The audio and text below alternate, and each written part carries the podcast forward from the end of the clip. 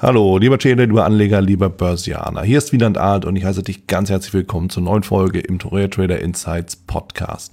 Ich habe mir für diese Folge den Sergio von Fakin eingeladen.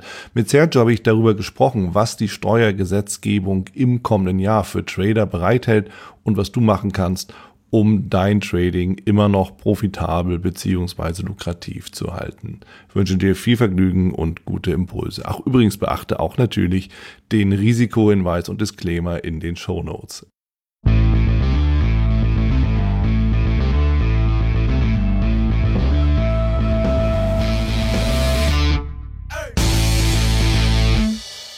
Sergio von Fakin.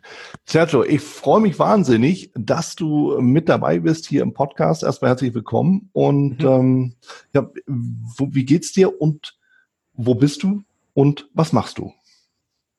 Ja, Herr Wieland, danke, dass ich dabei sein darf und ähm, freue mich schon auf unser Gespräch. Ja, ich bin gerade auf den Philippinen mhm. und ähm, hänge hier so ein bisschen fest, allerdings auch ähm, auf eine gewisse Art und Weise auch gewollt. Ich lebe schon seit 2016, bin ich aus Deutschland ausgewandert und ähm, verbringe die letzten zwei Jahre eigentlich den größten Teil des Jahres äh, in Georgien und auf den Philippinen. Mhm. Und ist eine meiner Heimatbasen geworden, könnte ich so sagen. Und ähm, ja, deswegen bin ich jetzt, ich bin hier Anfang des Jahres hingekommen und dann kam halt irgendwann der Lockdown. Und seitdem hänge ich dann jetzt hier fest. Ne? Aber mir geht's gut, ähm, ist alles schön in den Tropen. Gibt schlimmere Orte, denke ich, in denen man sich aufhalten kann aktuell. Absolut. Also das hört sich schon mal vielversprechend an. Klar, wenn man irgendwo festhängt, dann äh, ist es ganz gut, wenn zumindest das Wetter stimmt, das Umfeld stimmt. Und ähm, von daher, dann gibt es auf den Philippinen sicherlich ganz gut aufgehoben. Wo mhm. können wir dich denn einordnen? Was genau machst du eigentlich so? Ja, das ist eine gute Frage. Ähm, wie gesagt, bin ich ähm, seit 2016 ausgewandert aus Deutschland und bin seitdem als Perpetual Traveler unterwegs. Das heißt, ich habe äh, mich nach der Flankentheorie internationalisiert und weltweit aufgestellt, äh, bin auch Unternehmer, äh, mhm. berate halt Menschen in diesem Bereich, helfe denen, ähm, gerade wenn man jetzt, äh, ob man jetzt Trader ist, also Investor oder Unternehmer, ähm, aus Deutschland auszuwandern, sich international ein passendes Steuersetup aufzubauen. Ähm, aber auch Asset Protection, also Vermögensabsicherung, ähm, haben wir auch. Ist natürlich durch diese Corona-Krise und durch andere Dinge dann natürlich nochmal verstärkt in den Fokus die letzten Monate geraten. Also da helfen wir den Menschen, aber auch Citizenship bei Investment. Also wenn man wirklich Staatsbürgerschaften ähm, durch Investments erwerben möchte, zum Beispiel Golden Visa Programme, um verschiedene Residenzen zu bekommen. Also diese Sachen mache ich halt und ich habe mich halt selbst äh, strukturiert in verschiedenen Ländern, habe meine äh, Wohnsitze in verschiedenen Ländern genommen, auch einfach gewisse Plan B Wohnsitze, da helfe ich dann halt auch meinen Klienten ähm, zu schauen, welche Wohnsitze sind da generell interessant, äh, dass man da noch nicht mal vielleicht leben muss, aber man hat halt einfach sich eine Residenz zum Beispiel schon mal irgendwo gesichert, ja, zum Beispiel Paraguay oder Panama mhm. und hat aber jetzt keine wirklichen Anforderungen, dort dann zu leben sondern man lebt vielleicht in Thailand oder in äh, ganz woanders, in Zypern oder so. Und wenn es da mal irgendwann Knall, einen Knall geben könnte und hart auf hart und man will wirklich weg, ähm, weil das Land, wo man sich dann gerade auffällt oder so, dann vielleicht ähm, doch nicht mehr so attraktiv ist, dort dann zu leben, warum auch immer, mhm. ähm, dann hat man halt schon mal einen Plan B, ja, und mhm. kann den halt dann in Plan A umwandeln, ja? ja. Und das sind halt eigentlich so die Dinge, die ich mache und wo ich den Menschen helfe. Und bin seitdem eigentlich selber permanent in der Welt unterwegs, in verschiedensten Ländern und schaue halt einfach, an welchen ähm, Jurisdiktionen gibt es die besten Optionen, baue halt Anwaltsnetzwerke auf, Steuerberater und so weiter und so fort, um die Sachen dann auch vor Ort wirklich umsetzen zu können mit meinen Klienten. Spannend. Es ist, es ist tatsächlich ein spannendes Thema, weil dieser Plan B ähm, jetzt gerade so auch auf die Gefahren so kurz abzuschweifen, aber wenn wir mal die aktuellen Geschehnisse sehen rund um Lockdown, Corona, Pandemie, da ist ja der eine oder andere Plan A kurz mal irgendwie durcheinander gewirbelt worden und gerade zum Perpetual Traveler sind äh, eigentlich da wieder gelandet, wo sie eigentlich gar nicht mehr hin wollten, nämlich zu Hause. Und mit der Plan B gibt einem ja die Möglichkeit, dann halt äh, zumindest nochmal eine Option zu haben, um, um vielleicht das eine oder das andere Land dann auszuwählen, oder? Verstehe ich das so richtig? Ja, also ich meine, es ist natürlich jetzt, ähm, es hat eine ganz andere äh, Qualität jetzt erhalten durch dieses, ähm, ja, diesen Corona-Wahnsinn, könnte man auch sagen, mhm. äh, dass äh, selbst wenn man sich einen Plan gemacht hat und sich vorbereitet hat, das vielleicht am Ende nicht aufgegangen ist oder momentan dann halt auch Leute ähm, ja andere Probleme haben dadurch. Ja. Ähm, Ob es jetzt irgendwie, dass sie in irgendeinem Land äh, sind, äh, wo sie jetzt einfach festhängen, wo sie eigentlich gar nicht gerechnet haben oder zurück mussten ins Heimatland und jetzt auch nicht mehr irgendwo anders hinreisen können. Also es sind natürlich verschiedenste Sachen. Also ähm, das zeigt auch, dass man sich natürlich niemals ähm, allumfassend vorbereiten kann, weil man weiß halt eben nicht, was passiert und was sie sich ausdenken. Mhm. Ähm, aber ähm, es ist, denke ich, auf jeden Fall besser, generell sich vorzubereiten und gewisse ähm, Gedankengänge einfach mal durchzuleben und durchzugehen und zu schauen, mhm. was kann ich machen, wie könnte ich mich rein theoretisch vorbereiten, was gibt es eigentlich für Optionen. Ich denke, ja. es ist besser, vorbereitet zu sein, als eben gar nichts zu machen. Absolut. Also da stimme ich dir definitiv zu und du hast eben einen ganz entscheidenden Begriff gesagt oder einen, einen, einen Teilsatz, was die sich so ausdenken. Und das ist im Endeffekt genau die Idee auch unseres Gesprächs heute, nämlich unter dem Aspekt, was die, was die sich so ausdenken, Thema äh, Derivatesteuer, die ab dem nächsten Jahr kommt. Ne, das Bundesministerium für Finanzen unter Olaf mhm. Scholz hat ja natürlich dann auch mal rausgegeben, dass solche Geschichten wie Optionen, also alles rund um Termingeschäfte, im Endeffekt ja in der Verlustabrechnung oder Verlustabschreibung von den Gewinnen dann beschränkt sind, formulier es mal so. Was genau ist da eigentlich los?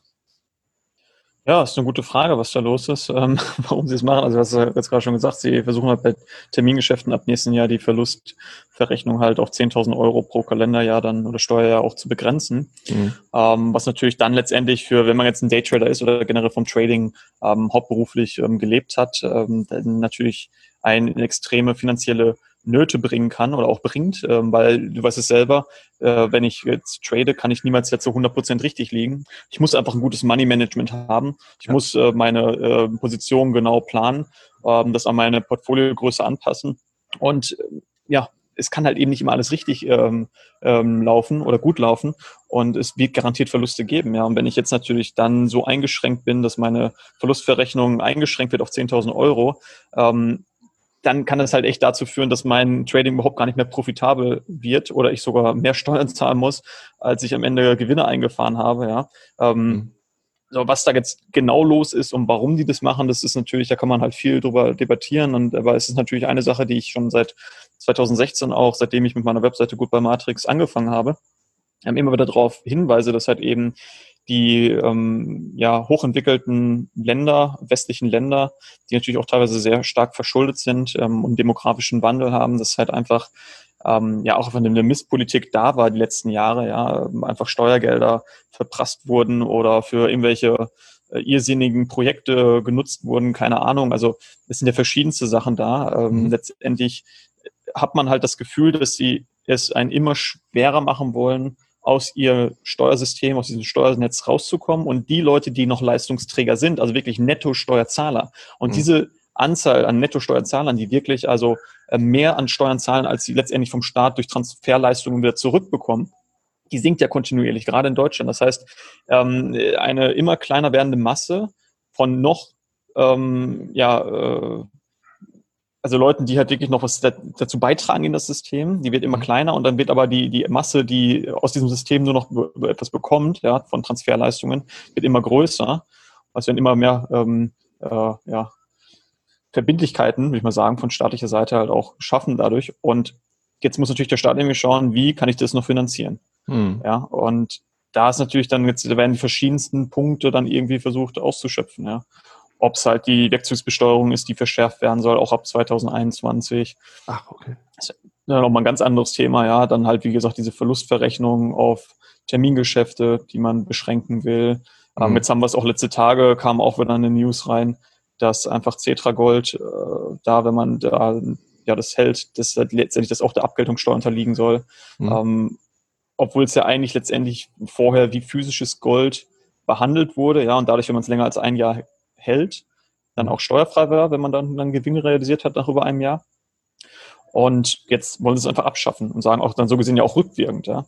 Mhm. Und das ist halt einfach, wo man wirklich drüber nachdenken sollte, äh, warum machen die das und wie weit sind die mittlerweile, dass sie das alles, dass sie so krass durchgreifen müssen, ja. Und die Menschen so festfahren und es so unattraktiv machen, einfach vielleicht auch wegzugehen oder es einfach so schwer machen, noch irgendwie profitabel zu sein, ja. Also ich meine, wer jetzt wirklich noch Unternehmer ist in Deutschland oder Investor, Mhm. Es wird immer, immer schwieriger gemacht, es wird immer unattraktiver. Ja, nicht nur von den, von den Steuern und den Abgaben, sondern halt auch einfach der Bürokratie ähm, Geschichte. Ja, also das ist halt auch extrem. Ich habe sehr viele Klienten, die einfach sagen, hey, Steuern ist ja jetzt nicht das, das äh, 100 Prozent äh, einzige ähm, die einzige Sache, die mich interessiert, sondern es sind halt auch einfach meine Lebensqualität und meine Lebenszeit. Und wenn ich andauernd mich um tausend Regularien kümmern muss oder Papierformulare ausfüllen muss und ich komme aber gar nicht mehr wirklich äh, in meinem Business vorwärts, weil ich eigentlich sechs Stunden von acht Stunden Arbeit nur noch mich mit Bürokratie so gefühlt kümmern muss ja. und zwei Stunden zum Arbeiten habe oder für mein Lieblingsbusiness, wofür ich eigentlich brenne, mhm. da ist es halt einfach, äh, kann ich die Leute verstehen, dass die Leistungsträger dieser Gesellschaft ab, also jetzt abwandern, ja. Und das hatten wir ja die letzten Jahre.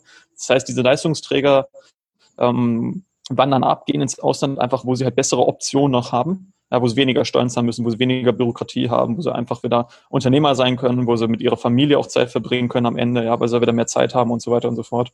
Und ähm, diese Leistungsträger fehlen halt eben dann in, der, in Deutschland zum Beispiel, wenn man das jetzt als Beispiel nimmt, die halt letztendlich dieses System ja noch, am tra also noch tragen. Ja. Und mhm. da will man jetzt vielleicht, denke ich, auch immer krasser gegen vorgehen und einfach die versuchen festzufahren. Und das mit dieser neuen ähm, Besteuerung oder mit der neuen, ähm, ja, dass man halt Verluste nur noch bis 10.000 Euro letztendlich bei Termingeschäften geltend machen kann äh, in einem Jahr, das ist halt schon echt ein Hammer. Hm.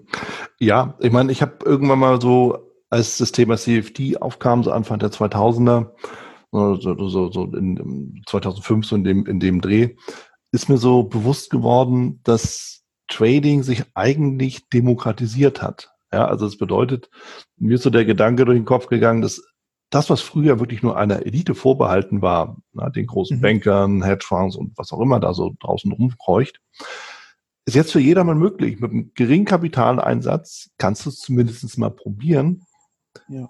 dein Leben zu verändern.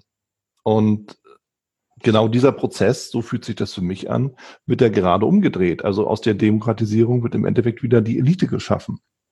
Oder ja. sehe ich das falsch? Ja, das ist, ja, es ist schon so. Also das heißt, ähm, ich glaube, das ist halt auch vielleicht ein großes Problem ähm, der Architekten des Systems, könnte man so sagen, dass ähm, unsere Gesellschaft immer vernetzter wird, auch äh, globaler. Mhm. Dadurch haben sie halt viel weniger Angriffsmöglichkeiten. ja, und das hat man ja auch gesehen, jetzt nicht nur beim Trading, sondern auch einfach in den letzten Jahren schon mal, ähm, wie viel Billig-Airlines es gab und wie günstig du hin und her reisen konntest. Ja, also das heißt, die Menschen sind sehr, sehr ähm, mobil geworden und konnten halt wirklich innerhalb von ein paar Tagen oder Stunden waren sie von Punkt A, sind sie dazu zum Punkt B geflogen mhm. und konnten vielleicht dort auch mit dem Laptop von dort aus arbeiten durch das Internet. Es ist ähm, Informationsfreiheit auch gekommen. Ja, das heißt, es ist nicht mehr so einfach möglich, auch irgendwelche ähm, Informationen in die breite Bevölkerung zu streuen, ohne dass es hinterfragt werden kann. Ja, also das heißt, die Leute können heutzutage selber recherchieren. Man merkt es ja auch, ähm, gab es ja jetzt auch letzte Tage, dass die ähm, Auflagenzahlen der, ähm, der Mainstream-Medien in Deutschland auch extrem zurückgegangen sind bei manchen ähm, ja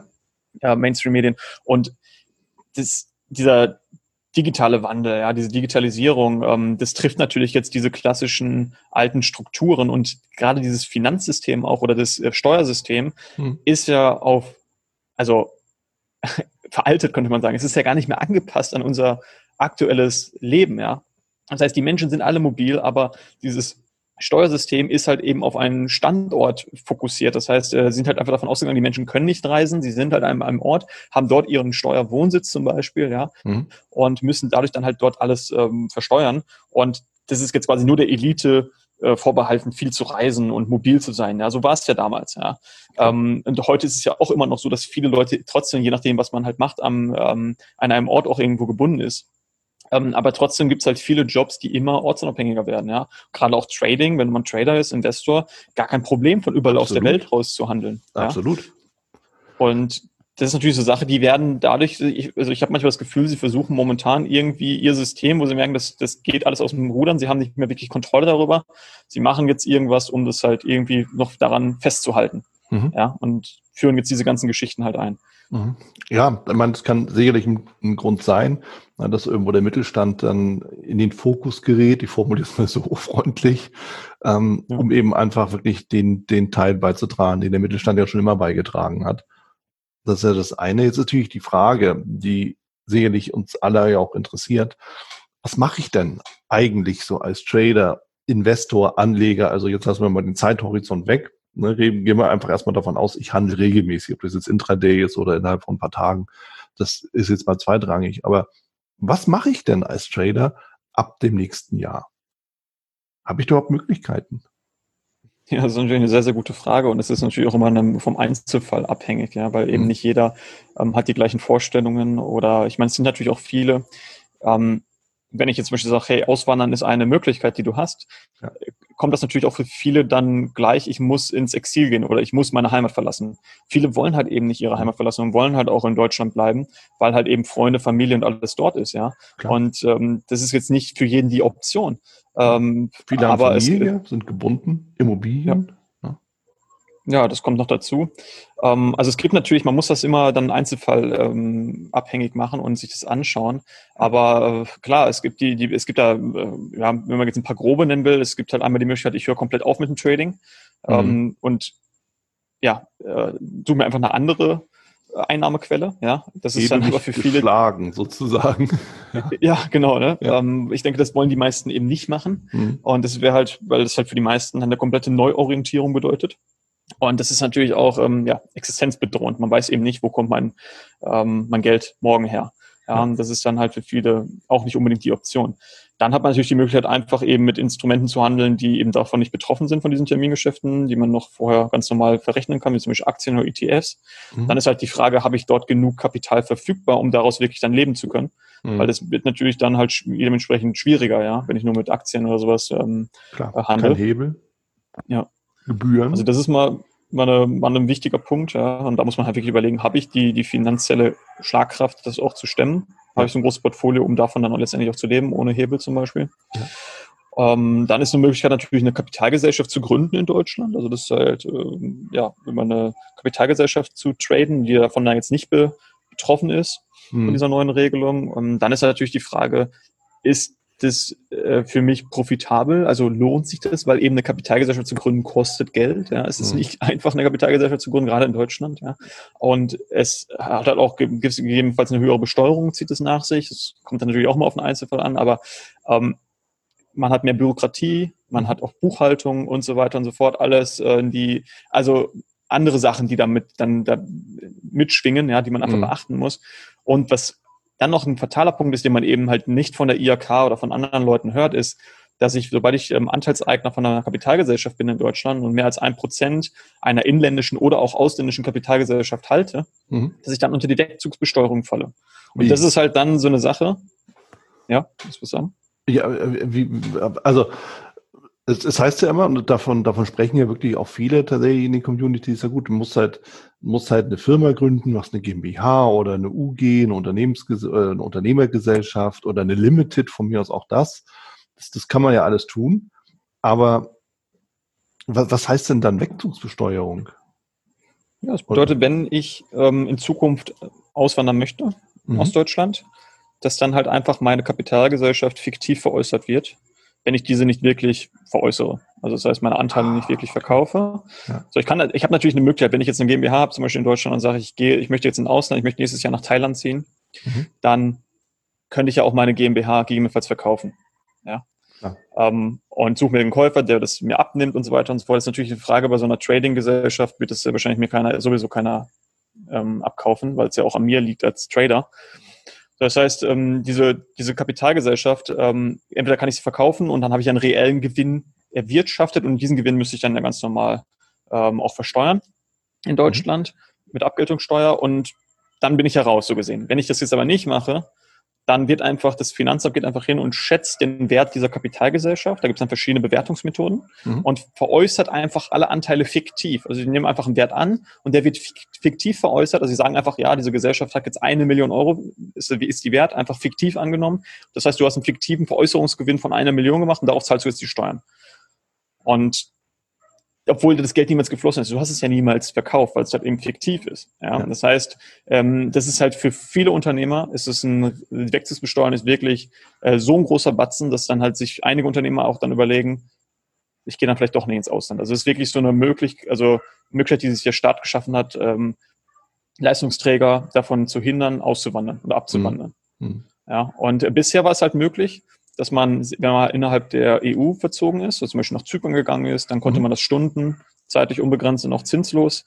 Ähm, jetzt ab 2022 soll das halt auch alles verändert werden. Das soll halt komplett weg, wegfallen. Man muss dann halt diese Wegzugssteuern zahlen ähm, und dann in sieben Jahresraten mit Verzinsung. Und das ist natürlich ein Riesenhammer. Also das heißt, auf der einen Seite wird man jetzt so gedrängt und alle sagen, ja, geh doch in eine, in eine UG oder mach dir eine Kapitalgesellschaft und handel darüber, das wäre die Lösung. Mhm. Aber die Konsequenz eben daraus ist dann halt, ähm, wenn ich in den nächsten paar Jahren dann abwandern möchte, ins Ausland gehen möchte, selbst wenn es halt nur innerhalb der EU ist und dadurch, dass halt 2021 sich auch diese Wegzugsbesteuerung ändert, hängt man dann da voll drin und hat ja. dann da wieder ein Riesenproblem und wird dann vielleicht deswegen wieder gehindert, ähm, ins Ausland zu gehen. Und das ist halt, das sollte man halt auch einfach im Hinterkopf behalten. Da sind so diese ganzen, diese kleinen Hürden, die die meisten Menschen gar nicht sehen und auch mhm. nicht bewusst ist, weil es auch keiner erzählt wirklich, ja. Mhm. Und mhm. ähm, die sagen, ja, du bist haftungsbeschränkt, wenn du jetzt dich selbstständig machst, mach eine UG oder so. Und aber eben, dass halt dann auch so eine Wegzugsbesteuerung dadurch dann halt äh, auftritt, ähm, das wird einem dann nicht erzählt, ja, oder nicht, nicht gesagt. Und ich denke, das ist halt auch so ein wichtiger Hinweis, den man hier einfach dann ähm, ja, mhm. beachten mhm. sollte, mhm. Äh, wenn man sich dafür entscheidet. Wenn man sagt, ich will sowieso niemals auswandern und ich, ähm, ich will meinen Job jetzt auch als Trader nicht an den Nagel hängen, sondern ich will das weiter fortführen und ich bleibe auf jeden Fall in Deutschland, okay, dann ist es halt eine Möglichkeit, mhm. die ich habe. Ne? Wenn man sagt, ich will mich ein bisschen davor schützen, kann man natürlich auch, wir haben einen Genossenschaftsexperten, das haben wir auch schon mit den ersten Tradern gemacht. Ähm, da wird erst eine Genossenschaft gegründet und diese Genossenschaft gründet dann letztendlich diese GmbH ah, ähm, okay. und hält die Anteile der GmbH. Dadurch hält man dann selber nicht mehr die Anteile der, der, GmbH, sondern die Genossenschaft hat die ja. Und man ist halt eben Genosse oder Mitglied dieser Genossenschaft, ähm, die dann wieder anders der Wegzugsbesteuerung unterliegt, äh, weil mhm. das halt anders bewertet ist. Also das kann eine Möglichkeit sein, wenn man sich diesen Weg ähm, ja ins Ausland ähm, freihalten möchte. Ja. Aber es ist halt auch, man muss immer darüber nachdenken, desto größer ich mir mein Konstrukt baue, desto komplizierter es wird, desto aufwendiger ist es, das halt auch am Leben zu erhalten, ja, desto kapitalintensiver wird das, ja. Es ja. ist mehr Bürokratie, es ist, ja. hat mehr Verwaltungskosten und so weiter und so fort. Ne? Ja, weil das, das ist ja nämlich genau der Punkt. Weil eigentlich, so gehen wir mal von der Basis aus, ja, dann ähm, die meisten Konten oder die meisten Trader, die anfangen, die haben halt irgendwie ein kleines Konto, nehmen wir mal so typische Größe, 5000 Euro und fangen dann an. Und natürlich werden jetzt nicht alle von denen so ein Konto hochbringen und davon irgendwann auch leben können. Müssen wir uns auch nichts vormachen. Aber es ist ja doch immer wieder der eine oder andere dabei, der, wo es eben einfach funktioniert. So, und dann eben zu sagen, jetzt baue ich das in so ein Konstrukt, Kapitalgesellschaft ist ja eins, aber dann noch eine Genossenschaft drüberlegen oder Stiftung, Verein, was es noch so alles da so geben kann, das, da hast du völlig recht. Da, das ist ein, ein, ein Monstrum, das du dann ja erschaffst, das dich ja letzten Endes die ganze Zeit beschäftigt und du kommst ja gar nicht mehr zum Traden. Ja. Und das ist eigentlich, was wir auch machen von Gruppe Matrix oder wo ich beim Klienten bei helfe, einfach versuchen, eben dieses Thema, ähm, ja, man könnte auch sagen, Offshore oder halt generell sich zu internationalisieren, auch ausländische Firmen zu nutzen oder so, also Firmengründung mhm. zu machen und im mhm. Ausland zu leben. Ich versuche das immer ähm, so zu strukturieren, dass es halt eben am Ende nicht ein Riesenkonstrukt ist und einen Overhead hat, sondern halt eben schlank bleibt und einfach und auch rein theoretisch noch in Zukunft, weil einige, die oder viele, die auswandern, die merken nach ein paar Jahren, das Land ist jetzt vielleicht doch nichts für mich oder ich möchte wieder zurück oder ähm, ich möchte dann vielleicht doch flexibel bleiben.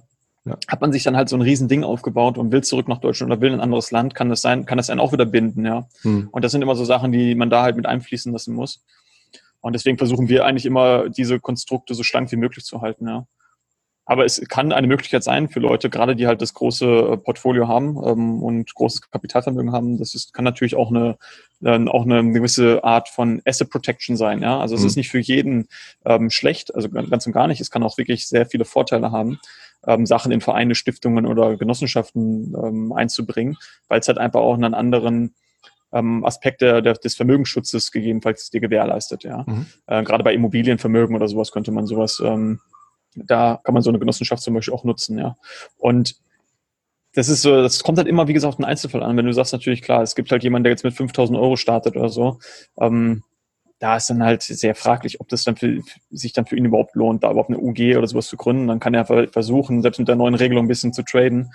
Ähm, ja, ist dann halt nicht mehr so profitabel und nicht mehr, dann wieder, es wieder, wird wieder schwieriger letztendlich überhaupt ähm, irgendwie profitabel zu werden, ja. Also wenn du mich fragst, es wird unmöglich, weil allein stell dir ja. einfach vor, du, du machst 10.000 Euro Gewinn und 10.000 mhm. Euro Verlust. Dann darfst du Abgeltungssteuer, sagen wir mal 2.600 Euro zahlen, obwohl eigentlich nichts passiert ist auf deinem Konto. Und äh, nehmen wir mal an, du hast 5.000 Euro gehabt, dann hast du dein Konto direkt irgendwie platt gemacht, ohne dass du es platt gemacht hast, salopp gesagt. Ja, und ja. es gibt ja viele verschiedene Rechenbeispiele. Ja, es gibt ja auch die berühmten 100.000 Euro Gewinn, 90.000 Verlust und 80.000 darfst du dann versteuern. Und, und all diese ganzen Rechen, Rechengrößen passieren ja da. Und äh, dementsprechend, ja, ähm, du kannst sicherlich noch ein bisschen traden im Kleinen, aber wenn du mich fragst, ist es eigentlich nur rumgedaddel. Und ja. da muss man sich die Frage stellen, will ich das? Bringt mich das wirklich weiter? Und ist es das, was ich auch machen will? Oder kann ich mich auch irgendwie anders beschäftigen? Mit Tetris oder so? ja, das ist, also für mich ist es immer so, wenn ich nach Deutschland schaue, ähm, die Leistungsträger werden bestraft. Also wenn ich wirklich Mehrwert der Gesellschaft bin, mhm. um wirklich, ich bin jetzt Unternehmer, ich schaffe Arbeitsplätze oder ich bin Investor und keine Ahnung und äh, machen, äh, generieren Einkommen und zahle auch wirklich Steuern, bin Netto-Steuerzahler, ja, und dadurch halt einen Mehrwert für die Gesellschaft, werde ich bestraft, ja. Mhm. Und bin ich aber jemand, der einfach nur empfängt und ähm, eigentlich auf der faulen Haut äh, liegt oder sitzt, ja, der wird halt dafür auch noch belohnt, ja. Und das ist halt einfach, wo ich dann irgendwo auch angefangen habe zu überlegen, ich meine, wie kann so eine Gesellschaft auf ähm, lange Sicht funktionieren? Wie kann so ein System überleben, wenn halt das Nichtstun belohnt wird und wenn man effizient ist und wenn man ähm, Leistungsträger ist, das wird bestraft. Das ist halt, sorgt halt letztendlich dafür, dass halt eben Leistungsträger abwandern ähm, und Leute, die nichts machen wollen, sich ansiedeln. Ja, ist halt einfach so. Weil ich meine, warum soll ich äh, arbeiten, wenn ich zum Beispiel weiß, ich kriege das und das Geld vom Staat, wenn ich jetzt aber jeden Tag, äh, weiß ich nicht, so und so viele Stunden arbeiten gehe, ähm, dann verdiene ich vielleicht 200 Euro mehr am Ende des Monats, aber äh, wann will ich mir das antun, diesen Stress? Ne? Also jetzt so ein extrem hm. Beispiel damals zu nennen. Ja, also es ist eine extreme Sichtweise. Ich meine, klar, wir haben ein Sozialsystem, das haben wir auch aus gutem Grund. Ne? Das, das ist auch jetzt nicht unbedingt äh, was, was wir ins Detail pflücken wollen. Jedes System hat seine Auswüchse. Das ist genau. auch klar, das eine genauso wie das andere. Und am Ende, es geht ja immer so darum, sich irgendwo in so einer Mitte zu finden, in denen allen irgendwo auch geholfen ist. Ja, demjenigen, der die Leistung bringt, genauso wie demjenigen, der sie eben nicht bringen kann, aus irgendwelchen Gründen. Schwierig wird's halt, wenn ich die nicht bringen will, da bin ich völlig bei dir. Ja. Nee, es muss ähm, halt, es muss halt einfach fair bleiben, ne? Ja. Das ist halt einfach das Wichtige. Ja. Es muss halt beides, für beides Anreize da sein und es muss auch irgendwie fair bleiben, ja. Hm. Das ist halt eben letztendlich das Wichtige.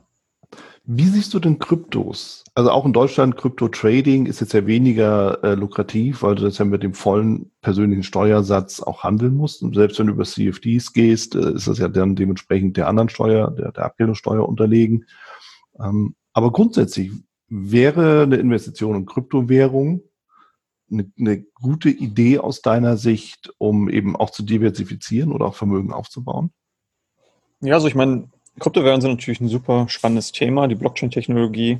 Mhm. Und es kann super spannend sein und ich empfehle halt immer den Leuten, also ich bin selber auch Krypto-Fanatiker, könnte man so sagen. Ich äh, okay. äh, beschäftige mich seit, äh, schon sehr, sehr lange mit Kryptowährungen mhm. und sehe da viele Vorteile, aber auch natürlich einige Hindernisse oder Nachteile. Also das heißt, man muss ähm, in die Eigenverantwortung gehen, ähm, ganz klar. Und man muss wirklich verstehen, was man da macht und nicht einfach irgendwie irgendjemand folgen und sagen, ich kaufe jetzt hier Bitcoin oder irgendwas äh, und habe eigentlich gar keine Ahnung, was ich halt letztendlich mache. Und am Ende verliere ich halt eben alles, weil wenn man es wirklich richtig macht, wird man halt seine eigene Bank und man muss halt dann auch dafür darauf achten, dass man eben zum Beispiel sein Private Key, um diese Bitcoin letztendlich, ähm, ja, letztendlich darüber auch ähm, noch eine Zugriffsmöglichkeit zu haben, die muss man dann selber verwahren und muss sie selber, das ist quasi wie das Passwort. Und da gibt es eben keine zentrale Institution mehr, zu der ich rennen kann, wenn ich was vergessen habe, wenn ich mein Online-Banking-Passwort vergessen habe und sage, hey, äh, liebe Bank, ihr stellt mir mal ein neues Passwort, ich kann nicht mehr auf mein Konto zugreifen, auf mein Online-Banking, also, mhm. machen wir.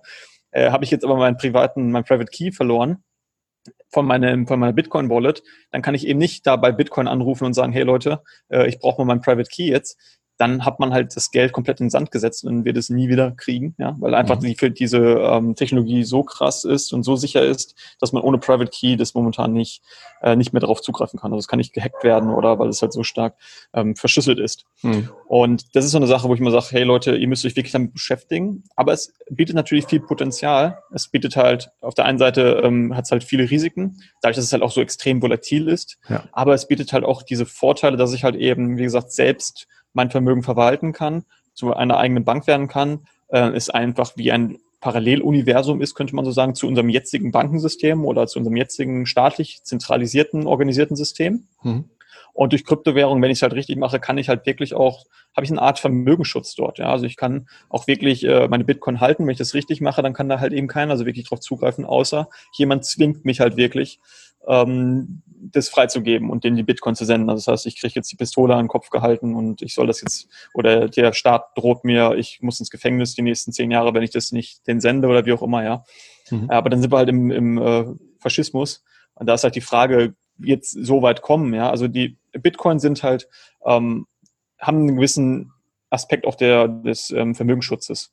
Und ja. ist aber, wie gesagt, man muss in die Eigenverantwortung gehen und man muss es wirklich genau wissen, was man macht. Und in Deutschland ist es halt spannend aus steuerlicher Sicht, wenn man eben das nicht tradet aktiv, sondern wenn man es einfach kauft mhm. und zwischen den Anschaffungszeitpunkt und Veräußerungszeitpunkt mehr als ein Jahr vergehen und man hat dort dann einen Gewinn realisiert, dann ist der halt steuerfrei in Deutschland aktuell noch. Ob sie das ja. verändern werden in Zukunft, das ist dann nochmal was anderes, aber aktuell ist es halt so. Das heißt, ähm, ich kenne auch einige Bitcoin-Millionäre, die haben vor ein paar Jahren die Bitcoins gekauft oder ihre Bitcoin gekauft und haben das dann halt äh, einfach gehalten, gehoddelt, sagt man ja so, Hodling, ja, mhm. in Kryptowelt. Und ähm, ja, können mittlerweile so gesehen steuerfrei in Deutschland fast leben, weil sie halt einfach ab und zu mal ihre ähm, Bitcoin veräußern, um den Lebens, die Lebenshaltungskosten ja, zu deckeln. Ja. Mhm. Ähm, also das ist dann, also es kann auch ein Vorteil sein, aber es ist halt eben, man weiß es eben nicht, weil die Volatilität so hoch ist. Wird Bitcoin jetzt weiter steigen in Zukunft oder Kryptowährungen oder wird es halt wieder, ich meine, heute kann es 10.000 US-Dollar wert sein, morgen ist es dann 5.000 wert und äh, fünf Tage später ist es dann auf einmal 20.000 wert. Also diese Volatilität ist manchmal extrem und das ja. kann halt auch echt nervend auf, auftreibend sein. Also es kann wirklich sehr, sehr schwierig sein, wenn man nicht lange in diesem Markt ist und selber nicht so diese Crashs mal durchgemacht hat und so dann, äh, also für sehr, sehr viele Leute, die machen dann, gehen auch in diese Emotionen. Und das ist ja auch eben das, was man als Trader ja verhindern will, wenn du profitabel traden willst. Du sollst halt dein Money Management haben. Absolut. Und du sollst halt genau wissen, was du machst und sollst halt ja. dich eben nicht von Emotionen äh, treiben lassen oder möglichst nicht, ja. Ähm, ich meine, wir sind alle Menschen und wir haben alle Emotionen und es ist halt, gerade beim Thema Geld, ist es halt sehr einfach, in Emotionen dann auch überzugehen. Und wenn ich dann halt sehe, heute habe ich irgendwie 10.000 Euro in Bitcoin investiert und dann geht es auf einmal 20 Prozent runter am nächsten Tag, warum auch immer, und es mhm. sind nur noch 8000 wert oder so. Ist natürlich dann für viele, das treibt einem dann die Schweißperlen auf die Stirn. Klar. Also das ist auch noch so, ein Punkt, den man da sehen muss. Ne? Klar. Und deshalb ist natürlich auch, es kann ja immer nur auch nur ein Bestandteil sein, so wie alle anderen Assets ja auch. Ja, ob du nur genau. Edelmetalle nimmst, Immobilien nimmst, es, es darf ja immer nur ein Asset sein, genauso wie Kryptos. Aber ich sehe es genauso, wenn du wirklich über die Diversifikation sprichst, und eben auch einen gewissen Aufbe oder Vermögensaufbau oder auch einen Schutz, dann brauchst du natürlich verschiedene Assets und Kryptowährungen haben sich da jetzt nicht unbedingt bewährt, aber sie bieten zumindest eine Chance, dass wenn alles den Bach runtergeht, das vielleicht bleibt oder wenn das den Bach runtergeht, irgendwas anderes bleibt. Du weißt es ja nicht.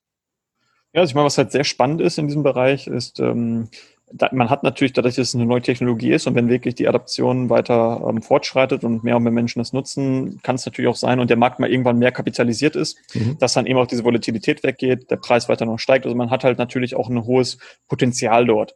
Das heißt, wenn ich jetzt selbst einen ganz kleinen Anteil meines Portfolios da einbringe, selbst wenn es nur ein Prozent sind oder drei Prozent meines Portfolios, meines Gesamtportfolios mal angenommen, und ähm, sich der Markt äh, die Coins, die ich investiert habe, vielleicht manche sich verhundertfachen oder sowas. Und das ist ja in den letzten Tagen auch zum Beispiel in diesen DeFi-Produkten, ähm, also Decentralized Finance, äh, da gibt es so ein paar Token oder Coins, äh, die sich teilweise verhundertfacht haben gegenüber von, von Bitcoin oder von dem ursprünglichen Wert. Und ähm, also diese Wachstum ist noch da und man hat da ein extremes Wachstum. Wenn ich dann nur einen ganz kleinen Anteil meines Portfolios da drin gestreut habe, kann es sein, dass es halt eben auch dann zum größeren Anteil wächst und ich kann das dann halt jederzeit immer auch re rebalancieren, ja, und mhm. teilweise veräußern. Ähm, und was halt auch spannend ist, was ich jetzt gerade auch angesprochen habe, diese Decentralized Finance, dass man halt einfach ähm, Möglichkeiten hat, ähm, auch mittlerweile in Stablecoins zu gehen, die halt immer ein US-Dollar zum Beispiel wert sind und die dann zum Beispiel bei verschiedenen Anbietern oder auch bei dezentralen ähm, Anbietern letztendlich ähm, die als Sicherheit zu hinterlegen, um neue Kredite sich selbst geben zu können oder um Zinsen darauf zu erwirtschaften. Ja, ähm, die sind auch gar nicht so so unerheblich. Also zum Beispiel der zentralisierte Anbieter Nexo, also Nexo.io zum Beispiel, mhm. ähm, der zahlt einen 8% auf ähm, Euro und US-Dollar und verschiedene Stablecoins ja, pro Jahr an Zinsen, während ich bei, der, bei, bei deutschen Banken gar keine Zinsen mehr kriege oder ähm, Negativverzinsung teilweise schon. Ah, okay. ähm, also es kann eine Möglichkeit sein, Ähm, auch darüber, das ist jetzt ein zentralisierter Anbieter und da gibt es dann auch wieder Risiken, die man betrachten muss und so weiter und so fort. Dann gibt es dezentrale äh, Börsen oder Anbieter wie zum Beispiel Compound Finance ist eine oder ähm, AVE also vom, vom Land-Token, die haben so einen Marktplatz und da kriegt man dann halt auch je nachdem, welchen Coin man dort hinterlegt und der Plattform zur Verfügung stellt, kriegt man einfach eine Verzinsung. Ja, und die mhm. errechnet sich auch ähm, jede, jeden Block neu zum Beispiel. Mhm. Ähm, also das heißt, alle 15 Minuten zum Beispiel kriegt man dann einen neuen Zinssatz und kriegt seine Zinsen auch gut geschrieben von diesen 15 Minuten und hat euch auch diesen Compound, also Zinseszinseffekt. Ah. Also das kann auch eine spannende Möglichkeit sein. Also es ist jetzt, ja. ähm, es gibt ja verschiedene Anwendungsmöglichkeiten, ähm, die man hat mittlerweile. Und es kann ein sehr, sehr spannendes Thema sein, aber man muss sich halt eben wirklich damit beschäftigen. Man muss wissen, was man macht. Mhm. Und ich kann da wirklich nur jedem empfehlen, wenn du als Zuhörer da Interesse dran hast, dann einfach dir Grundlagenbücher ähm, erstmal durchlesen zum Thema Bitcoin, Blockchain. Was ist es eigentlich? Wie funktioniert das? Wie halte ich meine Bitcoin sicher? Ja. ja. Ähm, wie, wie, wie sichere ich meine Wallet ab? Wie muss ich auch meinen PC äh, dementsprechend mal aufrüsten mit Software und so, dass ich eben da, dass auch Hackern vielleicht äh, nicht mehr so einfach ist. Mhm. Und dann kann man den nächsten Schritt gehen, wenn man diese Grundlagen verstanden hat, dann vielleicht dann die, zu diesen Altcoins übergehen, die es dann halt aktuell gibt, die vielleicht interessant sind mit diesen Decentralized Finance und so weiter und so fort. Also dass man dann sich so Schritt für Schritt einarbeitet. Aber es ist wirklich ein Thema, wo man sich wirklich mit selbst beschäftigen muss, meiner Meinung nach. Aber ja. es gibt sehr viel Potenzial. Ja, also am Ende, du sprichst natürlich etwas an, das für uns jetzt auch selbstverständlich ist, für viele andere da draußen auch, logischerweise. Aber natürlich gibt es den einen oder anderen, der da blauäugig reingeht, der einfach sagt, wenn es sich bewegt und andere erfolgreich sind, dann wird das schon alles funktionieren und klappen. Und das sind leider immer genau die, die dann nachher draufzahlen und äh, die dann nachher auch dafür sorgen, dass das Ganze halt in schlechtere Licht gerät, war, weil eben einfach, wenn ich mich nicht vorbereite, wenn ich nicht wirklich tief im Thema drin bin, dann brauche ich eigentlich nichts anzufassen, weil nichts davon funktioniert. Ob es so im Finanzbereich genau. irgendwas ist oder ob ich irgendwie auf einmal jetzt der Meinung bin, ich wollte Pilot werden oder so. ja, es, es, funktioniert logischerweise nicht. Und deshalb, ich finde diesen Punkt nochmal ganz wichtig und ich nehme ihn auch gerne nochmal deutlich heraus. Ja, und vor allen Dingen auch gerne nochmal mit so einem absurden Beispiel, weil auf die Idee kommt auch keiner. Ja, dass er sagt, ich werde Pilot, Arzt oder was auch immer, sondern nee, muss man erlernen. Das Gleiche musst du auch wenn du irgendwie Assets hast, wenn du anlegen willst, musst du halt auch lernen. Kenne dein ja. Produkt, oder? Ja, auf jeden Fall. Das ist generell so. Es gibt natürlich ein paar Sachen, die ähm, man ja, die relativ, relativ risikoarm sind, wie zum Beispiel jetzt physische Edelmetalle, die sich halt schon seit eine Track-Historie haben von über 5000 Jahren, ja, mhm. äh, und äh, die immer einen gewissen Gegenwert hatten. Aber trotzdem sollte man sich auch damit beschäftigen, warum sollte ich denn eigentlich letztendlich äh, Edelmetalle in mein Portfolio mit aufnehmen? Warum sollte ich vielleicht Gold und Silber ähm, haben? Was, was bringt mir das eigentlich? Also ich denke, es ist generell mit allen Aspekten, wie du es schon gesagt hast, ähm, man sollte sich mit allem irgendwie beschäftigen und auch wissen, was man macht. ansonsten ja, vertraut man wieder nur irgendwelchen Dritten. Und das ist ja letztendlich äh, das, was die meisten ja auch letztendlich das Geld kostet, weil man hat halt irgendwie blauäugig oder irgendwie mal was gehört und mhm. man vertraut irgendeinem Dritten, ohne es wirklich selber nachrecherchiert zu haben und dann, ja, irgendwann, das kann vielleicht zwei, dreimal gut gehen, aber irgendwann tritt man halt dann in den Haufen. und äh, sobald man einmal drin ist, dann äh, ist es halt schwierig, wieder rauszukommen. Ja. Und das ist halt, ähm, denke ich, auch ein wichtiger Hinweis, den du da gegeben hast, sich generell immer damit zu beschäftigen mit diesen Themen. Ja, absolut. Äh, wo du gerade auch über Edelmetalle sprichst. Jetzt hatten wir ganz mhm. kurz das angesprochen, Cetra Gold war ja für viele einfach so eine Anlagemöglichkeit, auch als Alternative zum physischen. Ja, weil das natürlich auch so eine gewisse, hm, vielleicht Hürde auch ist, jetzt zur Bank zu gehen, sich das irgendwie, so nehmen wir mal Gold, ja, so ein Barren zu bestellen und sich das dann irgendwo hinzulegen. Persönlich weiß ich ja, dass du natürlich da auch Möglichkeiten hast. Was gibt's denn da für, für Alternativen? Was könnte man da machen? Ja, also ich meine, äh, das mit dem Cetra-Gold ist natürlich jetzt auch wieder eine ganz neue Sache, die sie da jetzt äh, eingeführt haben, was äh, auch wirklich teilweise, also wirklich Kopfschütteln für, bei mir jetzt ähm, hervorgerufen hat. Bisher war es ja so, dass eigentlich dieses Cetra-Gold genauso gehandhabt wurde wie physisches Gold. Das heißt, ich habe mhm. halt, wie gesagt, schon gesagt, meinen physischen Goldbarren dann zu Hause zum Beispiel gehabt. Ja. Und nach äh, über ein Jahr Haltefrist habe ich den veräußert habe ich diesen Veräußerungsgewinn dann steuerfrei, konnte ich den vereinnahmen. Genau das gleiche ist halt auch eben bei Cetra Gold dann der Fall gewesen, weil das halt letztendlich auch äh, mit physischem Gold hinterlegt werden äh, also wurde. Man konnte es mhm. jederzeit ausliefern lassen und so weiter und so fort. Dementsprechend waren halt dort die gleichen Regeln wie bei physischem Gold oder Edelmetallen, die ich halt zu Hause gelagert hätte zum Beispiel oder in einem Tresor irgendwo bei einem Anbieter. Und das wollen sie jetzt halt abschaffen ab 2021. Jetzt ist natürlich die Frage, was kann ich machen? Ja, wie kann, mhm. ich, komme ich da raus oder genau. was gibt es für Alternativen, wenn ich eben ähm, also für mich sieht es halt so aus, sie haben halt ihre Geldmarktpolitik äh, so lange wirklich Misswirtschaft betrieben. Jetzt äh, sie können den Goldpreis nicht mehr weiter runterdeckeln, ja, also er fängt an zu steigen. So, das heißt, sie sehen jetzt, hey, da gibt es vielleicht irgendwas zu holen bei den Leuten, die, bei den Privatanlegern, die da damals investiert haben. Und jetzt gehen sie halt diesen Weg und überlegen sich wieder irgendwas, wenn halt die Leute in Cetra Gold investiert haben, ja, dann müssen sie auch jetzt Abgeltungssteuer zahlen, ja.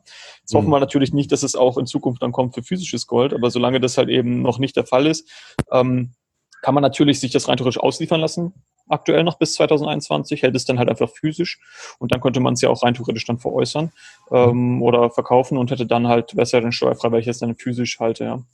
Ähm, die Sache ist die, man kann es halt jetzt auch, ähm, wenn ich schon über ein Jahr gehalten habe, auch liquidieren oder und dann dieses Geld dann nehmen, um zum, zum lokalen Edelmetallhändler gehen, ja. physische Barren oder Münzen kaufen. Sache ist halt hier jetzt gerade, es gibt halt eine extrem hohe Nachfrage aktuell bei Edelmetallen. Das ist natürlich dann die Frage, wie hoch sind die Prämien, die ich aktuell zahlen muss, um wirklich einen physischen Barren ähm, Gold oder Silber zu erhalten. Die sind mhm. teilweise sehr, sehr hoch. Ähm, und da ist dann vielleicht die Frage, äh, sollte man sich nicht, wenn man es wirklich physisch ähm, halten möchte, ob man sich nicht vielleicht direkt versucht, dann physisch auszahlen zu lassen von Cetra. Das, das wäre halt dann, denkt so diese Lösung. Und die anderen Sachen sind die, dass man halt guckt, je nachdem, wie, wie groß das eigene Portfolio ist und wie viel äh, meines Portfolios möchte ich jetzt in Edelmetalle strukturieren, dann wird es auch für viele Leute irgendwann unangenehm. Sage ich mal einfach, ich habe jetzt angenommen 50.000 Euro, die ich in Edelmetalle strukturieren möchte.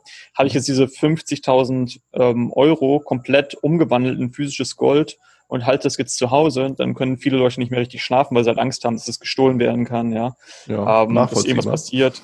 Ja, also man, man hat ja dann schon einen gewissen Wert zu Hause liegen, ja. Und wenn ja. das dann vielleicht irgendeine doch mal mitbekommen hat, ja, dann äh, ein Einbrecher kommt oder wie auch immer. Also klar, kann ich mir vorstellen, dass es der einen oder anderen dann schlaflose Nächte bereitet. Hier ist natürlich dann die Frage, wie kann ich das so strukturieren, dass ich halt zu Hause in meiner Verfügungsgewalt äh, oder in der Nähe ähm, physische Edelmetalle habe. Und das empfehle ich auch immer jedem, ja, einfach generell physische Edelmetalle bis zum gewissen oder bis zur eigenen Schmerzgrenze selber zu verwahren. Mhm. Ob es jetzt im Garten verbuddelt ist oder irgendwo, wo es halt geheim ist und es keiner weiß, aber irgendwo, wo man halt unabhängig von der Drittpartei darauf zugreifen kann, ja. ja.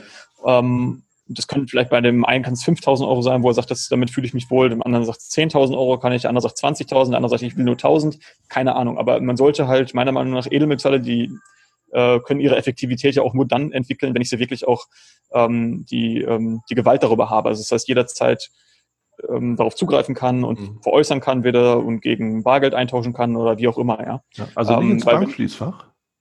Ja, also Bankschließfach ist so eine Sache, das ist dann halt immer so dieser nächste Weg, wo man kann, okay, ich habe eine gewisse äh, Sache direkt in meiner Verfügungsgewalt zu Hause. Ja. Die andere Sache ist halt, ähm, ich packe es dann in, äh, innerländisch oder in Nachbarländern. Also ich habe ja auch die Schweiz oder Liechtenstein, ja, habe ich ja auch noch andere Länder nebenan oder Österreich, die ja auch mhm. interessant sein können.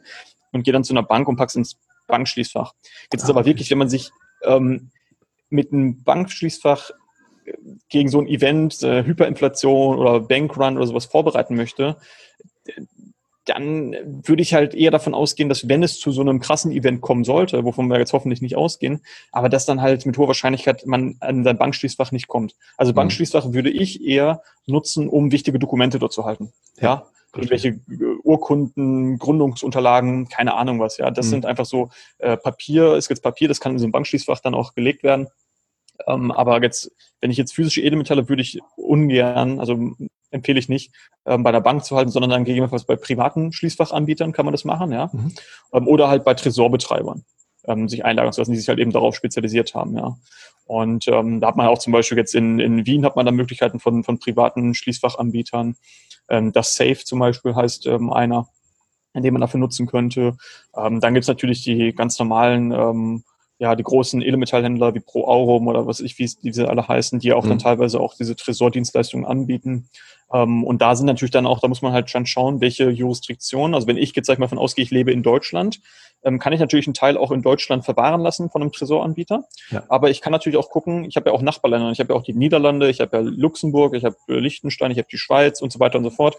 Und welche Jurisdiktionen davon bieten mir dann einen, einen hohen Schutz, sind auch solvent genug, und haben, ähm, sind auch sicher, ja. Mhm. Also, dass da jetzt nicht irgendwie äh, die krasse Korruption herrscht und dann irgendwie morgen mir irgendwas äh, weggenommen werden könnte oder so. Und ich denke, da sind halt Liechtenstein und die, Schwanz, äh, die Schweiz Vorreiter in diesem Bereich und sind auf jeden Fall mal sicher und können genutzt werden, um dort halt dann ähm, Edelmetalle auch einzulagern in Tresoren.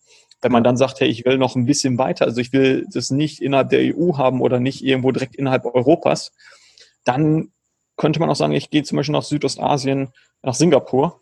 Und äh, Singapur ist halt auch so eine Jurisdiktion, die eigentlich über die letzten 50 Jahre hat ja, ja einen, ist ja krass aufgestiegen, könnte man sagen, von dritte mhm. Weltland zum erste Weltland, zu eines der reichsten Länder der Welt, ja. durch eben halt klare Strukturen, durch Rechtssicherheit ähm, und halt auch einfach um Fremdkapital anzuziehen ähm, oder ausländisches Kapital, ähm, sind einfach ein Finanzstandort und die haben halt einfach ganz klare Eigentumsrechte und ähm, Singapur hat jetzt an sich selber nichts, also sie haben jetzt keine wirklichen Bodenschätze oder irgendwas, wovon sie wirklich leben können. Also letztendlich leben sie halt davon, von dem Vertrauen der Investoren, der Menschen, die dort Geld anlegen und etwas machen, ja, und mhm. das als Finanzmarktplatz auch nutzen. Mhm. Und ähm, deswegen, wenn es Singapur quasi verraten würde oder da selbst gegen vorgehen würde, ähm, und Leute jetzt einfach enteignen würde oder sowas, dann wird halt sehr wahrscheinlich Singapur wieder ganz schnell, das wird wieder rückläufig sein und ähm, weil halt eben das ausländische Kapital abgezogen werden würde, ja. ja. Ähm, oder es keiner mehr da Geld hinbringt. Also deswegen, also Singapur ist natürlich für viele Leute, viele haben sich damit nicht wirklich beschäftigt. Ähm, ich empfehle da natürlich generell, wenn man noch nicht da war, wenn man wieder reisen darf, dann sich das vor Ort mal anzuschauen. Das ist eine, äh, ja, ein enormer Stadtstaat, sehr, sehr beeindruckend ähm, was sie sich da aufgebaut haben und wie das äh, alles aussieht, also mhm. auch wunderschön. Ähm, und dann aber auch generell sich mit, die, mit, der, mit, der, mit der Jurisdiktion generell mal zu beschäftigen. Ja, was sind, wie ist das Finanzsystem dort aufgebaut? Warum ist es da halt so sicher? Äh, was sind die Statistiken, verschiedene Statistiken kann man sich anschauen, Korruptionsindex und so mhm. weiter, mhm. ähm, Ease of Doing Business. Es gibt ja so viele Sachen, ja, die man mhm. sich da anschauen kann. Ähm, aber ich denke, Singapur ist so ein Standort, den man außerhalb der EU oder Europas nutzen kann zum Diversifizieren, der jetzt auch unabhängig ist von Europa und unabhängig von den USA, ja. ähm, weil er halt ja eher dann auch in Südostasien da angesiedelt ist und auch keine wirkliche Position einnimmt. Und das ist, da haben wir, arbeiten wir auch äh, mit verschiedenen Anbietern zusammen, zum Beispiel Silver Bullion ist ja ganz interessant.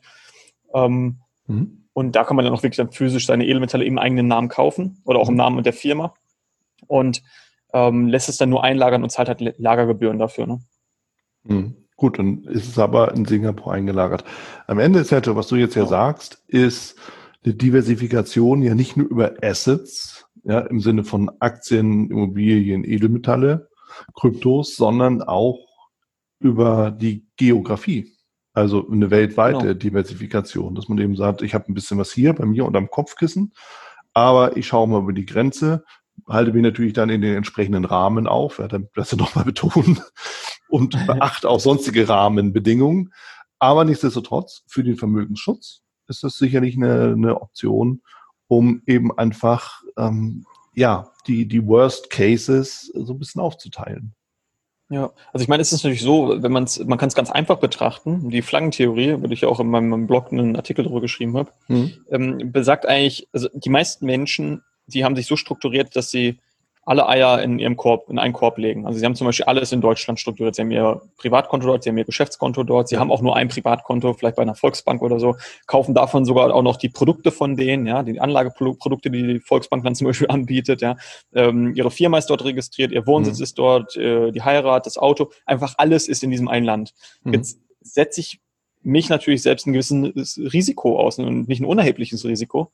Letztendlich, weil ich halt nur auf diese eine Jurisdiktion setze und davon ausgehe, dass da immer alles gut bleiben wird. Aber wenn man sich halt nur dann die letzten 50 Jahre anschaut, Singapur war vor 50 Jahren dritte Weltland, heute eines der reichsten Länder. Ja. Vor ein paar Jahren war äh, Venezuela noch ein sehr reiches Land, ja. Äh, heute mhm. eines der ärmsten in der Hyperinflation. Also die Sachen können sich schon über die über ein paar Jahrzehnte krass verändern. Also das heißt, zu sagen, äh, ich setze jetzt alles auf eine Karte und habe alles in einem Land strukturiert, ist sehr, sehr risikoreich. Und wenn ich jetzt sage, ich habe halt diese Option und ich gehe halt einfach immer den legalen Weg, und es ist halt eben nichts Illegales zu sagen, ich habe auch noch mal ein Bankkonto in Hongkong oder in Singapur mhm. und eins in Liechtenstein und eins in Deutschland, ja. Ähm, das ist ja nichts Illegales. Solange ich meine Steuern zahle und meine äh, Sachen ganz normal angebe, ja. ist es überhaupt gar nichts Schlimmes, ja. Aber ich streue mich halt oder ich verteile mein Risiko auf verschiedene Jurisdiktionen und es ist halt einfach auch schwierig, von meinem Wohnsitzland, in dem ich lebe, ähm, dann auf alles zuzugreifen. Weil das können mhm. Sie zum Beispiel, wenn ich alles nur in Deutschland habe, könnte zum Beispiel der deutsche Staat ja ganz einfach das eine Privatkonto sperren, äh, was ja auch häufiger passiert. Ähm, und dann steht man halt auf einmal dort, ja, und kann halt, hat dann keine Liquidität mehr ja. ähm, weil man sich nicht vorbereitet hat. Hat man jetzt aber noch in Liechtenstein und in Singapur oder irgendwo anders ein Konto, dann wird es eben nicht von heute auf morgen einfach gesperrt und man hat halt einfach noch Handlungsfreiheit und man kann dann auch vielleicht anders ähm, agieren und den, den Behörden anders gegenüber auftreten, weil man wieder trotzdem noch Souveränität hat und man sagt halt, ich bin jetzt halt nicht komplett den ausgeliefert und muss dann jetzt betteln gehen, dass sie mir morgen wieder mein Konto freischalten, mhm. ähm, sondern habe halt einfach gewisse Handlungsfreiheit und kann halt sagen, okay, ich schreibe jetzt mal ein ordentliches, äh, ordentliches Schreiben zu denen und ähm, guck mal, ja. Ja. Ja. Muss da nicht so, bin da nicht so zeitlich dann krass gedrungen. Und das ist, ähm, denke ich, ähm, eine, eine gute Möglichkeit. Das kannst du mit den verschiedensten Sachen machen. Du kannst es mit Bankkonten machen, du kannst es mit deinen Edelmetallen machen, du kannst äh, verschiedene Brokerkonten auch weltweit haben. Man muss ja auch nicht alles bei Interactive Brokers haben, sondern man kann ja auch drei verschiedene Brokerkonten haben in verschiedenen Jurisdiktionen. Ja. Ähm, ne, man, man kann äh, sich auch Immobilien im Ausland kaufen ähm, oder Ländereien irgendwo. Wohnsitze kann man sich in verschiedenen Ländern holen. Man kann sogar so weit gehen, dass man sagt, ich plane Staatsbürgerschaften und schaue, wie kann ich mich irgendwo einbürgern lassen in Zukunft oder ich kaufe mir sogar eine neue Staatsbürgerschaft, wenn ich jetzt wirklich komplett ähm, äh, paranoid bin und davon ausgehe, dass zum Beispiel Deutschland äh, jetzt bald die Besteuerung nach Staatsbürgerschaft zum Beispiel einführt. Mhm. Und dann habe ich ja gar keine Möglichkeit mehr rauszukommen, außer ich ändere meine Staatsbürgerschaft. Ja. Und dann kann man natürlich auch da gucken, kann ich mich irgendwie vorbereiten, ähm, kann ich ein Investment tätigen, tätigen in einem anderen Land, um dann die Staatsbürgerschaft zum Beispiel zu bekommen. Da gibt es ja auch verschiedene Optionen. Mhm. Also die, die, die Möglichkeiten sind extrem vielfältig. Und man kann sehr viel machen. Und wenn man sich einfach nur ein bisschen vorbereitet, muss ja gar nicht alles von dem machen. Das ist für viele, vielleicht für dich als Zuhörer auch gerade sehr kompliziert und ähm, sehr viel auf einmal. Aber man kann halt eben Schritt für Schritt anfangen. Ja? Man kann mal anfangen, ein Auslandskonto zu öffnen. Man kann mal anfangen, ein Brokerkonto Konto im anderen Ausland zu öffnen. Man kann vielleicht anfangen, ein Edelmetallkonto in Liechtenstein zu öffnen oder in Singapur oder so. Und tastet sich ein bisschen voran und baut seine eigene Internationalisierungsstrategie Schritt für Schritt aus. Ja? Und mhm. das dauert halt eine gewisse Zeit. Aber wenn man halt anfängt, dann wächst es halt mit der Zeit, ja. Und ja. irgendwann sollte man mal anfangen, denke ich. Also ich denke, das ist eine, eine gute Möglichkeit, um sich zu schützen. Ja, und es müssen ja auch nicht immer Riesenbeträge sein. Ich glaube, das ist auch nochmal ein wichtiger ja. Punkt. Und ähm, ja, ich meine, wenn ich natürlich mich in verschiedene Länder bewege, vielleicht auch in verschiedene Währungsräume, kann ich sogar auch Kursschwankungen nochmal nutzen, um das hier und da mal ein bisschen nachzulegen, beispielsweise. Das ist ja auch eine Möglichkeit. Ja, das ist jetzt auch nochmal ein wichtiger Hinweis, den du da gegeben hast. Ne? Ja. Ähm, also nicht nur äh, Euro dann im Ausland bei einem Auslandskonto zu halten, sondern auch versuchen, ähm, welche Fremdwährungen gibt es denn, die auch interessant sind. Ja, und da gibt es ja auch viele ähm, starke Volkswirtschaften, die auch gute Währungen haben. Ja. Und gerade zu diesem Zeitpunkt ist ja zum Beispiel der Euro extrem stark gegenüber dem US-Dollar. Absolut. Oder auch ähm, südostasische Länder. Das heißt, wenn ich zum Beispiel jetzt diesen Weg mich entscheide, so als Perpetual Traveler zu leben oder ich möchte ins Ausland gehen, ich möchte auswandern und ich möchte vielleicht eine gewisse Zeit lang im Jahr auf den Philippinen leben oder in Thailand äh, oder in irgendeinem anderen Land, dann kann man natürlich jetzt auch gerade schauen in diesem Moment, ähm, wo ist der Euro aktuell extrem stark? Mhm. Und ist es vielleicht ein Land, wo ich jetzt, sobald das vielleicht jetzt mal in einem Jahr sich wieder alles normalisiert hat und wir wieder normal reisen können, ähm, dann möchte ich vielleicht mich wieder in Thailand aufhalten. Und wenn jetzt momentan der Euro gegenüber dem Thai-Baht extrem stark ist, dann kann ich ja auch zum Beispiel ein Transferwise-Konto haben, so ein Borderless-Account mhm. und kann relativ einfach zu geringen Gebühren auch schrittweise einfach Gelder umtauschen und halt dann einfach ähm, ein bisschen Thai-Baht ähm, anstatt jetzt nur Euro, ja, weil vielleicht ist in einem Jahr wieder der Thai-Baht extrem stark ähm, und ich kriege nicht mehr diese guten Wechselkurse. Also da kann man ja auch ein bisschen spekulieren oder schauen. Ja. Und kann halt aber auch wirklich starke Währungen nutzen, ähm, die ähm, mir auch von einer gewissen Art des ähm, Schutzes auch wieder bieten. Ja. Ja. Klar, ich meine, das, das kann ja schon anfangen beim, beim Urlaubsgeld. Das muss ja nicht nur das Perpetual Traveling sein. Es kann auch sein, dass du einfach ja, sagst, ich will genau. zumindest Urlaub machen in den USA beispielsweise, sagst du jetzt, okay, 1,16 ist heute so Pi mal Daumen der Kurs, Euro zum Dollar. Ich glaube so. sogar schon 1,17, oder? Siehst du mal. Das ist schlimmer als ja. Bitcoin. ja. ja, so, aber dann, dann habe ich vielleicht einen, einen guten Deal. Und wenn ich dann tatsächlich in die USA reise, dann liegt der Dollar bei oder Euro zum Dollar vielleicht wieder bei 1,10 oder noch drunter. Also das sind ja alles Möglichkeiten für, für die Praxis. Und da sind wir wieder bei ja. Fintechs, da sind wir wieder bei bei diesen Möglichkeiten, die ja auch die Digitalisierung bringt. Du bist ja nicht mehr darauf angewiesen, dass die Sparkasse dir irgendwie 100 Dollar Scheine aushändigt, sondern du hast einfach Kreditkarten bei Fintechs, die sind kostenfrei, da wechselst du zu geringsten Gebühren zum wirklich aktuellen Kurs um, und zwar zum Bankenkurs, fertig. Und ich finde auch, dass äh, das nochmal so für sich so festzuhalten, ist auch ein wichtiger, wesentlicher Punkt.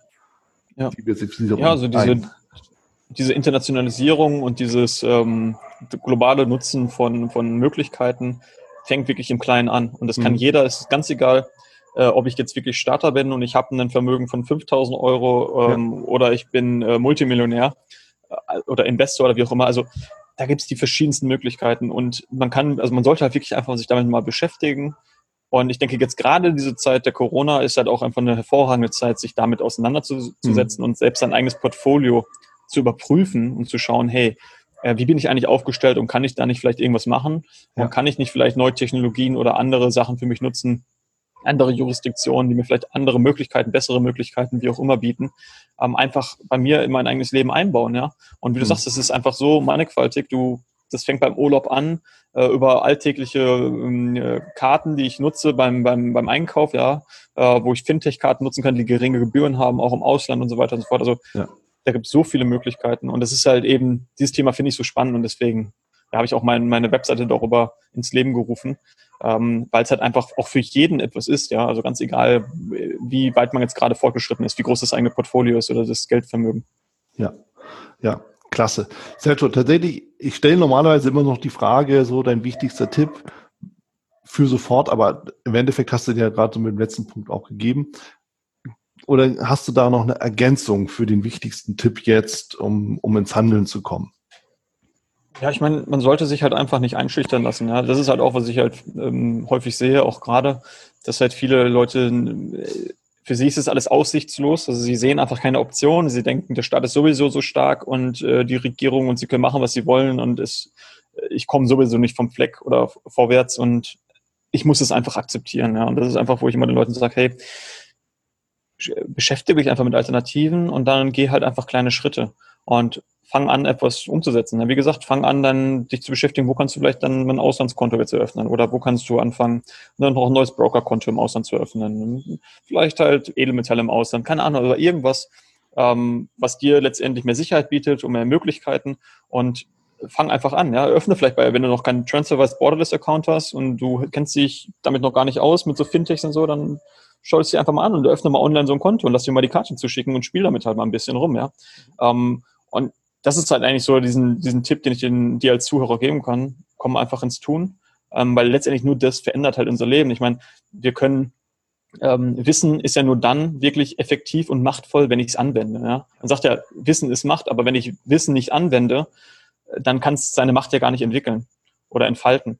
Und das ist halt einfach, denke ich, ähm, wenn man anfängt, und das fängt wirklich beim Kleinen an, auch ich habe ja damals 2016 klein angefangen und das alles Schritt für Schritt aufgebaut. Mhm. Und so ist es bei jedem auch. Also ne, man muss ja nicht äh, da jetzt äh, von heute auf morgen alles umkrempeln, sondern nee, man fängt halt eben an mit kleinen Schritten und baut seine eigene Strategie aus, baut seinen eigenen Plan B äh, aus. Und das dauert halt auch eine gewisse Zeit. Ja? Wenn ich halt sage, zum Beispiel, ich will jetzt in Paraguay meine Cedula mir holen, meinen Wohnsitz, ähm, um einfach eine, eine Möglichkeit zu haben, ins Ausland zu gehen oder in, in Paraguay dauerhaft zu leben, dann benötigt das halt auch eine gewisse Zeit. Ja, ich muss mich damit erstmal beschäftigen. Ich muss gucken, welche Dokumente muss ich jetzt ähm, dorthin schicken oder äh, dann muss ich auch persönlich anreisen. Ich muss diese ganzen Dokumente haben, die müssen die jetzt beglaubigt werden und so weiter und so fort. Ähm, das, das nimmt ja auch, je nachdem, was man macht, einen gewissen zeitlichen Horizont in Anspruch. Und aber trotzdem soll man halt einfach anfangen, was zu machen. Ja, klasse. Sergio, vielen, vielen lieben Dank für die ganzen Insights. Wahnsinnig viel Input, den du uns hier geliefert hast. freue mich sehr darüber und ähm, ja, ich bin mir ziemlich sicher, da wird die eine oder andere Frage auch aufkommen. Und ich weiß, du bist natürlich auch erreichbar. Alle Daten, die äh, entsprechend hier wichtig sind, stelle ich natürlich in die Show Notes. Und ähm, ja, mir bleibt nur nochmal der herzliche Dank und dir erstmal alles Gute, Sergio. Ja, vielen Dank, Wieland, dir auch. Das war's auch schon wieder hier im Torero Trader Insights Podcast. Ich freue mich, dass du dabei warst. Und ich wünsche dir natürlich viel Erfolg bei der Umsetzung der Impulse. Denn äh, wenn wir über Impulse sprechen, dann heißt es natürlich auch für dich, dass du überlegen musst, wie kann ich das in meine persönliche Praxis am besten auch umsetzen, adaptieren und dabei halt eben alles Gute, viel Erfolg. Wenn dir der Podcast gefällt, dann teile ihn auf jeden Fall mit deinen Freunden, Bekannten und all denen, von denen du weißt, dass sie sich für Börsenhandel und Trading interessieren. Hinterlass mir gerne auch eine Bewertung oder schick mir eine E-Mail, wenn du mit mir in Kontakt treten möchtest. Folge mir auf Facebook und vergiss nicht den Newsletter zu abonnieren der Torero Trader School, um eben immer auf dem aktuellen Stand der Dinge zu sein, was Veranstaltungen, Ausbildung, Schulung, Vorträge oder auch neue Artikel angeht. In dem Sinne freue ich mich aufs nächste Mal gemeinsam mit dir, wünsche dir viel Erfolg, alles Gute, bis zum nächsten Mal bei Torero Trader Insights, dein Wieland Alt.